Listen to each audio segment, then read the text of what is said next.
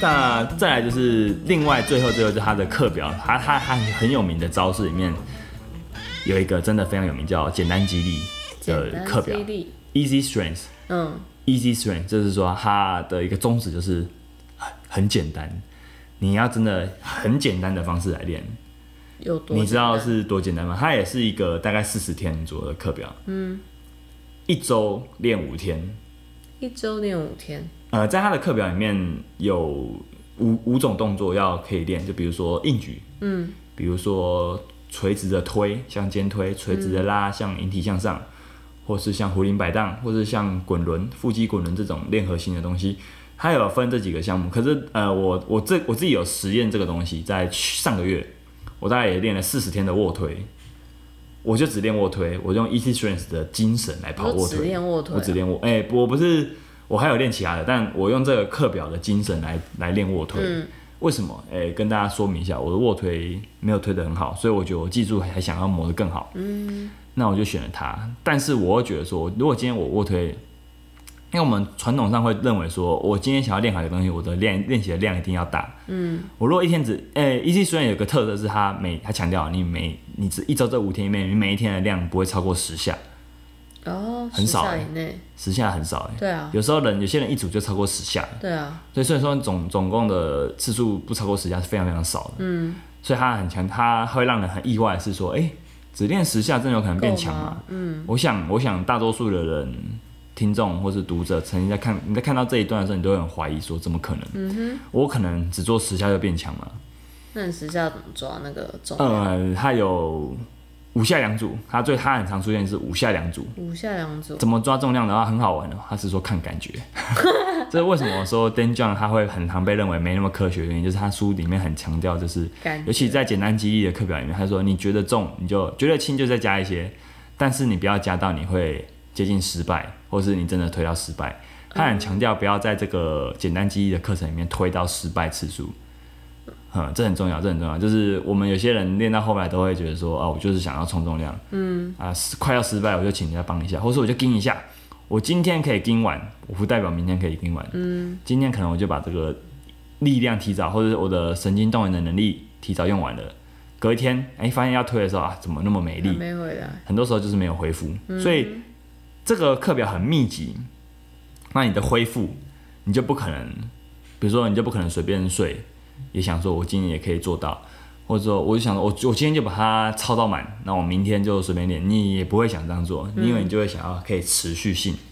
可以持续性的完成这四十天，在这个课表里面是很重要的一个精神。所以你会发现一件事，就是在这个简单肌力里面，它很好像凭感觉的去推，但我们会发现凭说感觉的很凭感觉，可是你会发现说，当你推的好的时候，动作速度会变快。然后你这个东嗯西有点微妙，就速度我们现在有一些仪器可以去测量，可大部分人是没有这样的东西可以测量的。嗯，但我们的有感觉， 所以包含教练有时候在看学生动作也是，他会知道说，哎、你这一下推的速度很快很稳，那我就知道这个东西你 OK，嗯哼，你这一下有抓到有抓到那个我要的感觉。对，有时候所以说为什么教练他他不能他不能说太靠感觉，他但他也不能也不能说都不靠，我没有我没有科学仪器，我就做不了任何事，他也不能这样子，对啊，所以就是你在推这个课表，你会发现它很，它很真实。虽然说那种那它就是它很真实的是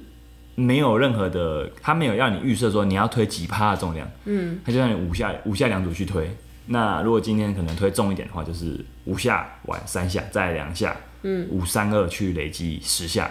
那你最最就是你今天可能就会推一组是两下比较重的重量，嗯，它会让你这种方式去累积强度，就是重量重量会重量会上去，但是不会到很重。对，它就是要你去累积，大概我会觉得它会很专心在一个我们的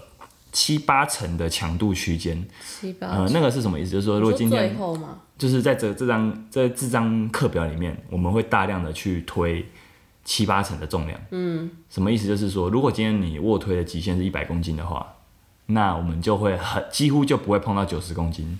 会很70大量的可能有九十趴的时间都摸在七十公斤到八十公斤之间。嗯，会大概这种感觉。那这个有一个好处就是你比较不容易累，太累，不容易失有那一败种对，失尤其是失败。当你失败的时候，其实心理上也会被影响。嗯，我试过很多次，我失败过很多 次，对，所以那失败后，其实会真的会觉得很阿杂，嗯对啊，所以你会你会，如果今天有个课表，它让你避开这个失败，我反而会觉得它是很好的，就是，呃，你就可以把你的技术修好，因为当你要接近失败的时候，通常技术不会是好的，但这件事很很考验人性，哎对啊，因对为啊会很想要去冲那个，要冲，对会想要冲，对啊，就是你一变得说要去跟自己学习说。好，我现在的任务是修动作，而不是去冲。这个超难的。我我我我带学生带到后来发现说，很多人是放不下这个面子的。对啊，对啊就是嗯，我自己也会觉得说，今天我跟人家一起练，为什么可以停在这边？嗯，我拼死拼活要推起来。所以有时候我会以我会发现，我会回想起以前跟可能跟同事以前，发现那有时候会蛮累的。嗯如果说今天我我我没有设定好自己要的东西，有时候不是人家的问题，是我的问题，我没有嗯设定好我想要的东西。其实我今天如果就我就提早就喊停了，没有人会看不起我。对。但可嗯就是我自己会觉得当下会觉很想得要嗯对会加想入要逞凶斗狠啊，就是会有这种心态出会有这种时候啦，所以我会觉得说它，Easy Strength 这个课表，简单记忆这个课表啊，它真的是很温柔的提升肌力的方式，真它的因为它很和缓，嗯，但它又有效，嗯，它甚至因为够温柔，所以它它同时也在考验你的自尊，嗯，对，它会让你会觉得说，哎、我。有你从一开始就会很质疑说，我做这么轻，做那么少，真的会有效吗？嗯，到后来你会发现说，哎、你就会忘记这件事了，你就哎、越推越绝，越带劲，越推越快。可是我没有做的比之前还要多哎，这到底发生怎么回事？这其实就是哦就他身厉体害还的是地会有方。感觉告诉对我。，用高频率的方式，用高品质的次数累积，让你去学，让你去把一个动作学得更好。嗯，我会觉得是，我会觉得它很它棒的了最大的价值在这边。所以这也是我觉得我我是我大概可以，嗯，我虽然没有推到很重很重，但我觉得我算是已经算是一个中长期的训练者了，嗯，因为超过五年了，我会觉得说这个我我自己试了一个月，会发现说这个东西我以后一定会想再做，嗯，对，那我这个月因为要备赛，所以我可能要我我要准备其他比换另外赛一，种对我因为我十一月 H Y 卷十一月要参加参加比赛，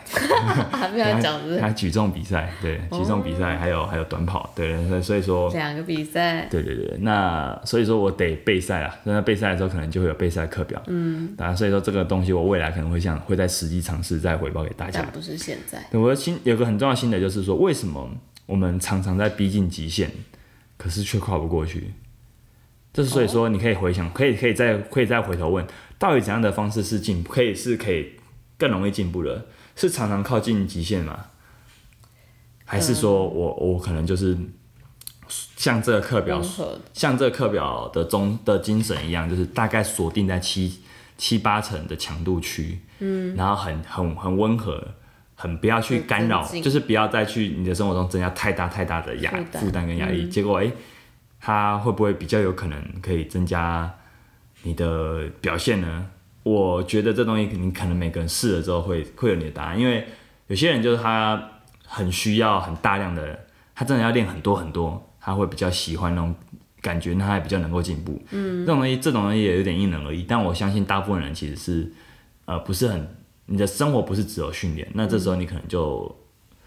需要一些比较不会给你的其他身生体活嗯太大的太大压力的课表，这时候我就会蛮推荐简单激励的，所以大家也可以嗯找我看这本书，就是《健身也健心》这本书，健身也健它里面有提到的就是简单激励的几个延伸跟几个基本的形式，那我们就去看看之后这个东西为什么它有效，为什么它可以走得下去。嗯，有时候我在那边讲这么多，可能你也不会觉得，你也不觉，你也会觉得说怎么可能？但你如果试试看之后，会发现说，哎、好像真的有效。嗯，对，这也是我觉得它也它也比较符合大多数的训练者的一个重点，就是它不会让你一直去破极限，它很强调你要睡，你要睡得好，你要吃得好，你才有可能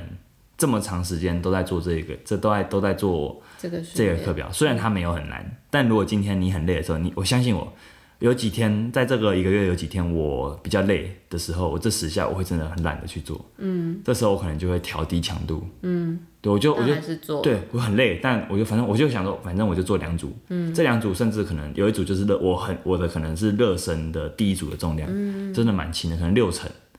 可能大概六十趴而已，也没关系。我我六十趴推完，我可能就推出至少七是十好趴。完成的，对我而就不会放弃。对对对对对，他也没有说你一定十下都要够中，其实你这十下里面只要有摸到。有几下有摸到七八十趴就好了，嗯，对啊，所以这我我会觉得说，对于长期训练者，或是对于一些你已经练到一个程度了，你已经享受过那种一直在进步的感觉的人来说，这时候对你来说休息练得少会是一种挑战，那你觉因得为他对会初学者嘞？初学者 嘛，初学者练什么都会变强啊。 初学者的重点是，你就一直你就出席，你就继续出席，你就继持续续出席喜欢这个感觉。你要找到你喜欢这个东西的一些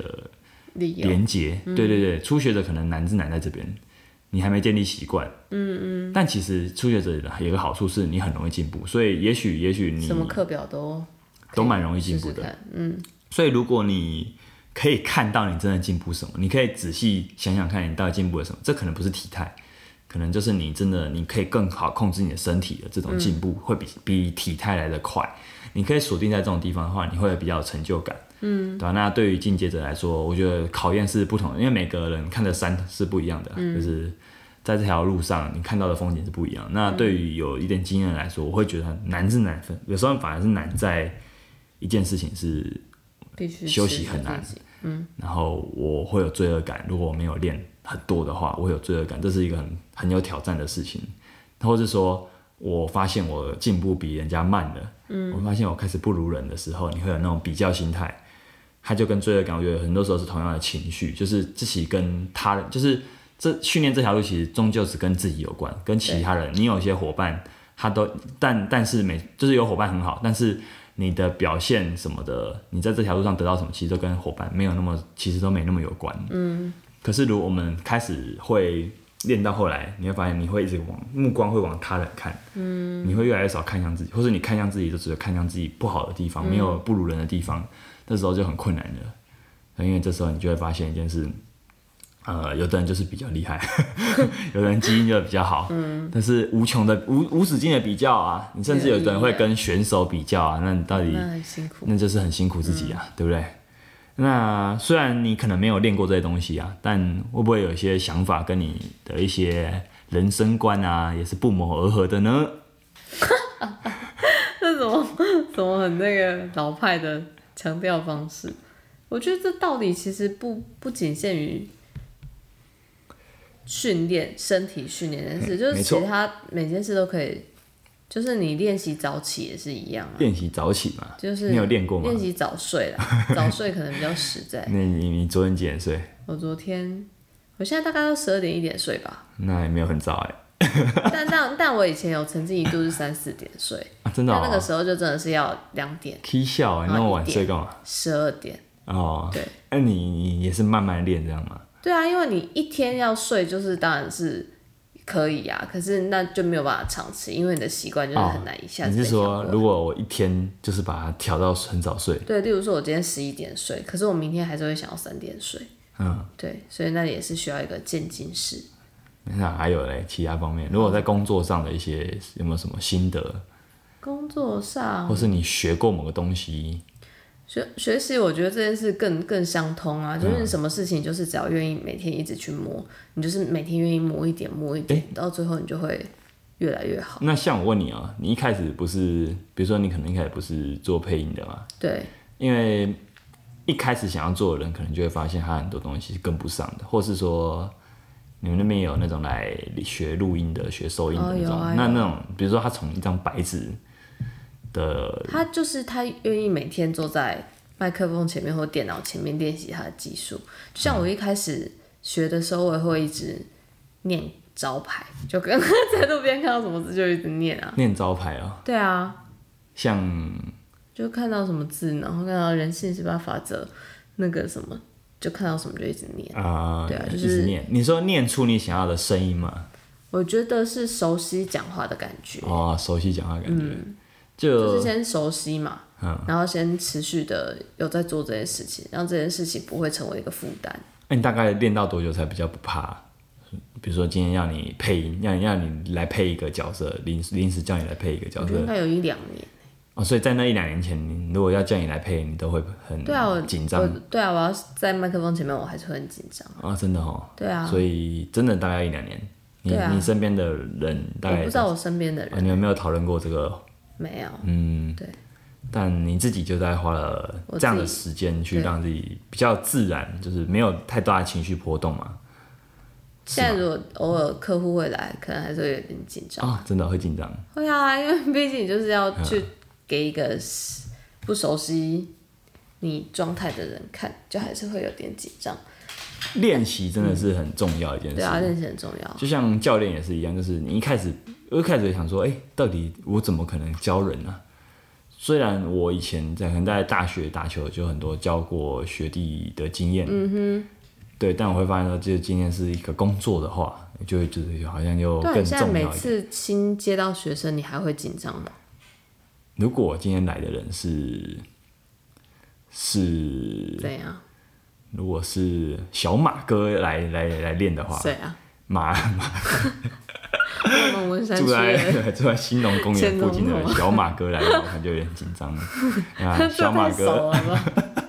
他们讲过很多很很好笑的东西，我怕我会一直笑场。但我但除了这个之外，应该呃， 还有正常啦的，我觉得如果说啊，今天可能他是什么某个我，如果今天老板跟我说、哎这个是某某大老板哦。这个是但，对我觉得如果人是有什么名人的关话，可能会有点紧张吧。哦，名我不人。晓得哎，或者那名其实人名人其实这跟我件无事关情没对啊，错跟。你无关是但我会觉得可能就会有点，有时候就是那种气场上，可能会如果对方气势很强的时候，我就会需要去先去准备好，说，哎、我不能被、哦，太容易就被先知压道过去，这我要个让他知道说，这个人呃的对我我背景嗯是我是 OK 的这样子，对啊，有点，我觉得不同身份的人会有一点。会有差，这也可以解释说为什么说我跟朋带，比如说今天我带朋友练，我就觉得哎、你很轻松，很清楚。但是你从什么时候开始对，就是大部分的学生比较，因为一开始应该还是会觉得有点紧张 吧？呃，我就是我教超容易教紧人张的，对啊所以说我其实紧张到很久，都还在紧张。多久？你现在克服了吗？现在比较不会，嗯，现在确实比较不会紧张。那你从什么时候？你觉得那个转变在哪里？转变在哦、我觉得累积够多，开始课变很多的时候， 很好最笑嗯经。验嘛，对，就是说，当我今天被迫就是要上很多课的时候，我会发现，哎、我就用大量的经验去直接去帮我，消弭那个嗯、对容易对，我就直紧张的接嗯状态嗯练出一个样子了，对啊，所以会发现说，有些人可能从我很早以前就开始给我上课了，他发现说，哎、我的改变其实蛮大的。哦。对，我觉得一方面也是真有的，就学生是有这种，我想一定有吧，我不知你道可能啊。是个你这你身为旁观者，可能听都会觉得，咦，好像有点不一样了。但是啊我我的意思说，学生会主动跟你讲这件事。学生不会讲，但我觉得应该会有差，嗯，对啊，对啊所以我们觉得发，其实，在各个各各个领领域都都一样啊很。像，对啊，就是一直去练习，就会就会越觉来得越得紧。到不错的结果啦。啊那我们这边还有一本书，哪一本我？再加码一本书，就是 我后来后来很有趣，就是我在看 Dan John 的东西完之后，有一天我发现，哎、我我以前买了，我在几年前曾经听几个一些教练有在谈一本书叫《The System》，它是它它是一本原文书啦，它是三个呃美式足球的体能教练啊，他们三个共同出版的，它可能就是要他们这本书在强调的是一个训练系统的建立，训练主要是嗯训练美式足球员为主，但是他们很强调是他们是从前苏联的训练取经而来的。前苏联哦，前苏联就是前苏联啊，你知道吗？但为什么为什么前苏联很要被重要就特是别提到前苏联啊、 因为前苏联的训练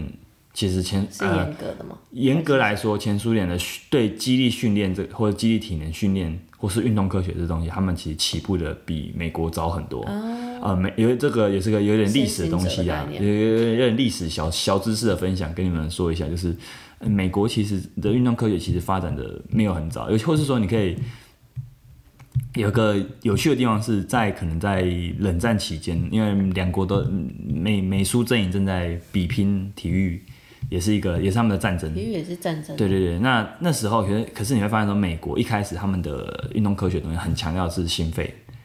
他们很大量的是心肺训练的文献、有氧训练的文献，嗯，或是说他们大部分领域的专家都是在练，都是都是这种心心肺领域的专家，嗯。反而肌力训练的专家在一开始的美国是很少的，是是基本上是没有，他们那时候可能所谓肌力训练就是在练健美，所以相对的同时间的对苏联前就是前苏是比较联其实是已经有一些，我们后来发发现很多，甚至很多当代的体能的教练都曾经跟前苏联的一些老教练或是取前经苏联过哦人士取经过，对他们那时候很早就有一些所谓训练的概念，但当然啦。不可讳言的是，他们那时候也有一些禁药问题啊，因为在这种，嗯，这种当你把体育要变成这种战争比拼的时候，就很容易把会有禁药的出现，嗯，对吧？对吧？那但是那反正这本书的作者他们在跟前苏联的取经的时候，发现一件事情哦，呃，前苏联有个教练叫梅德维夫，他针对为什么不讲苏联啊，为什么不讲英文？这个是俄文呢，你会念俄文吗 刚刚那个 Dan John 就 Dan John，为什么 ？Dan 啊 John 我会讲没，得威风？哎，今天如果是一个法法国人的名字，我也不会讲，对吧、哦，比如说啊这样，然后我这嘴松 掉，对，就只会只会乱讲一通啊。那他针对前苏联举重队发现一件事，就是有一半以上的训练量，好，六十八趴的训练量来自七十到七十八十五趴的强度区间。哦这句话请大家帮我 highlight 一下哈，你可以帮我写下来，就是 说这代表一件再说一事次，这代表一件事是这再说个一次，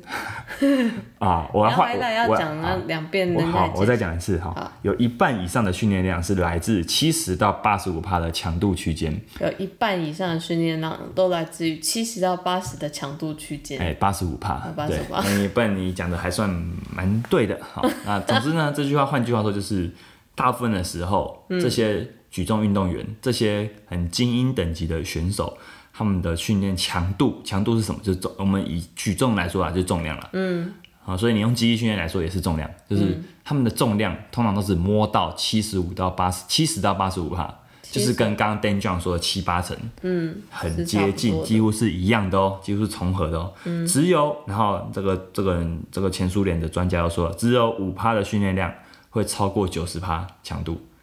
哦所以说我们很少很少会超过九成。嗯，哎，这很有趣，就是说你以为精英运动员都是超到爆，都是练到是练练到吐，但实际上他们会严格管控他们的训练强度跟训练量，他不会累积一堆疲劳，他要的就是很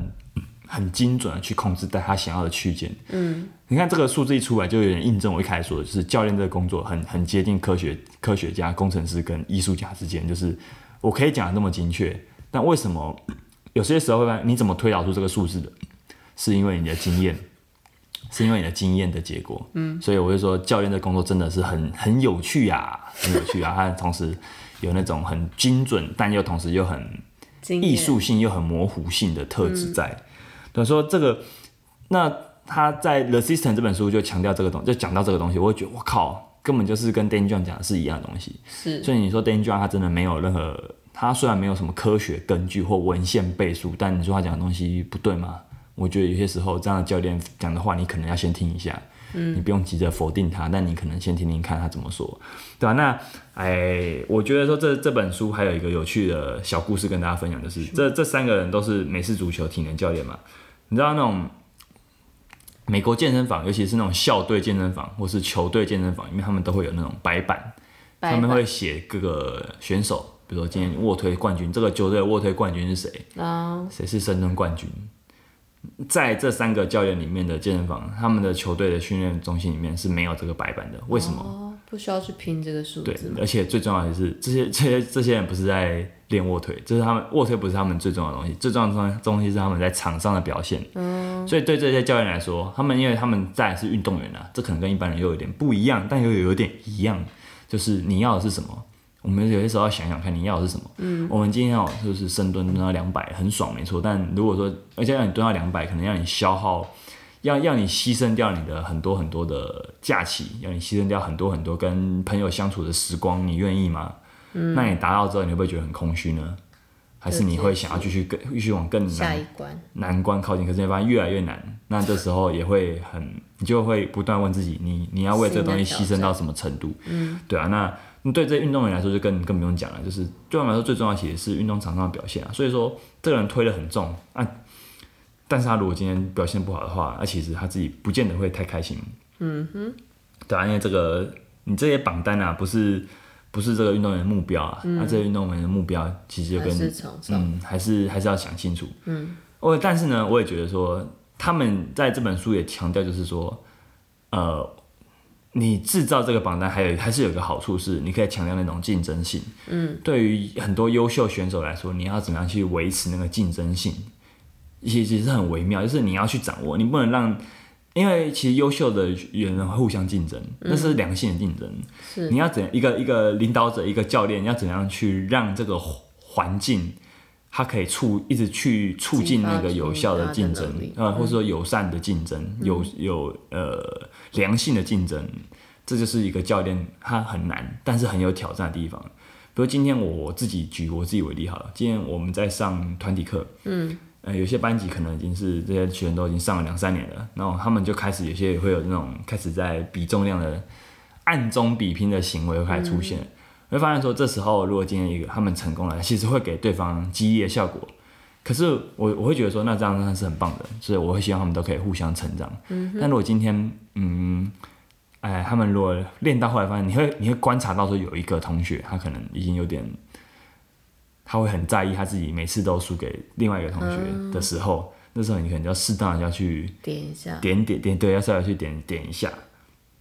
不要让这个东西变成一个负担。对，但是就是变成说，那比较不是坏事，就是那毕竟这这个这个班级的气氛，就确实因为那种互相的鼓励、互相的成长而变好了。嗯、这东西的来源还是来自一种竞争，就是嗯今天如果你自己上课，你可能不见得会表现得那么好，嗯，可今天你可能就是跟大家一起上课，所以你会激发出你的一些表现嗯跟动力。对啊，那就是一个班级，也是一个班级经营的概念。嗯就是我会觉得到教练这工作真的蛮好玩的原因也在这边，它真的是你有时候有很多人为可以去操控的地方，团也课很有考验你的更多技可以巧玩。对啊，对啊，对啊。那这就是我会觉得说，在这两本书上，哦、，Dan John 的系统跟呃 The System 这本书，我可以我会把它，它可能它只有英文啊，嗯，实际上我也只看了一点点， 我没有看完它。啊对你只能对，看在到这两这一本书，我发现了很有趣的共同点，分享给各位。好，那最后在前几天，我在 IG 上有有给大家 Q&A 啊，嗯，呃，提供一下我的我们一些节目的灵感啊，也有 就就有一个观众很有趣，他问了一个问题是说，请问 HY 教练平常怎么自主训练？哦，你不觉得就是我这集的题目啊？不谋而合他他他不知道我要讲什么， 但但我们这节题目其实就是聊聊我这几年的一些训练训练上的改变变化。那我呃最后再聊一下好了，就是我现在一周练几天，练什么？其实我几乎每天都会练，我几乎对啊每天都会运动，但我有时候就是练很少。我可能一周只会有一两天是练超过一个半小时的，嗯，对啊，对啊那其他时间我可能就会在短时间内，因为现在可能也有工作，我可能在短时间内把我想要做的东西变练完，那那你想要练的是什么东西？其实要看看自己，因为我们会会知道说你有哪些目标，或者说你最近在学什么。嗯，像我我刚好提到嘛，十一月有有想要去举重练跟跑步比就去比举重跟对，然后跟最近有在学跑步，所以我在我的训练里面这两个东西的就会摆蛮重的比例，或是说我的训练就会想要让我的训练项目就会希望可以让这两个 进步，项目是有真是有一些相关性的，嗯，不会练太没有关联性的东西。这对我来说就是一个，你要先去推，就是一个设定目标概念，你要先去推导到说你一个短期目标里面，它可能有什么东西是你想要的，嗯，那你再去回推到现在，从一个比较远的时间去推回来说，哎、那如果我想要达成这个目标，跟我想要学这个东西的话，那我平常可以补怎么强练哪？些地方？对，那我因为我不会有一我不会有一天是练很长的时间，所以我而且我的环境很便利，所以我就会发现说，我如果可以维持我的高训练频率的话，对我整个身体的状况来说反而是好的。所嗯以从以前可能到三三四年前，我练的比较少的时候，我可能一周就练两三天，到现在我真的是几乎一周会嗯每练天五天，可是嗯不是很累的练五天哦，真的但就真的每是蛮天轻持续松的有。在碰，真的是蛮轻松的练五天，但我也没有在打混， 就是说我要试，我会试着把我的呃平均分散掉，嗯就有可能这里面就是大概就是十趴，五到十趴是真的有点，五到十趴内容是真的会比较累的，比较硬一点的东西，那、其他东西就是我会觉得，哎、跑完我也觉得不会有太多负担，就像吃完一碗粥的感觉，很清爽的感 觉，对，就是这是我的一个。这几到后来到最这近的课表对对，安排到到到这一年，我会觉我开始用这个方式走的比较顺嗯了的一个分享。对，虽然我们还是像我，还是有一周，还是有一天是做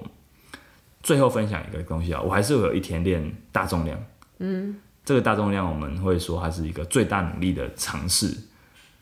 那最大努力的尝试，对，你可以想象成说，今天我就是在测我的，我如果只做一下，我可以做的怎么样？嗯，这很好玩，就是说你只做一下，做得怎么样？它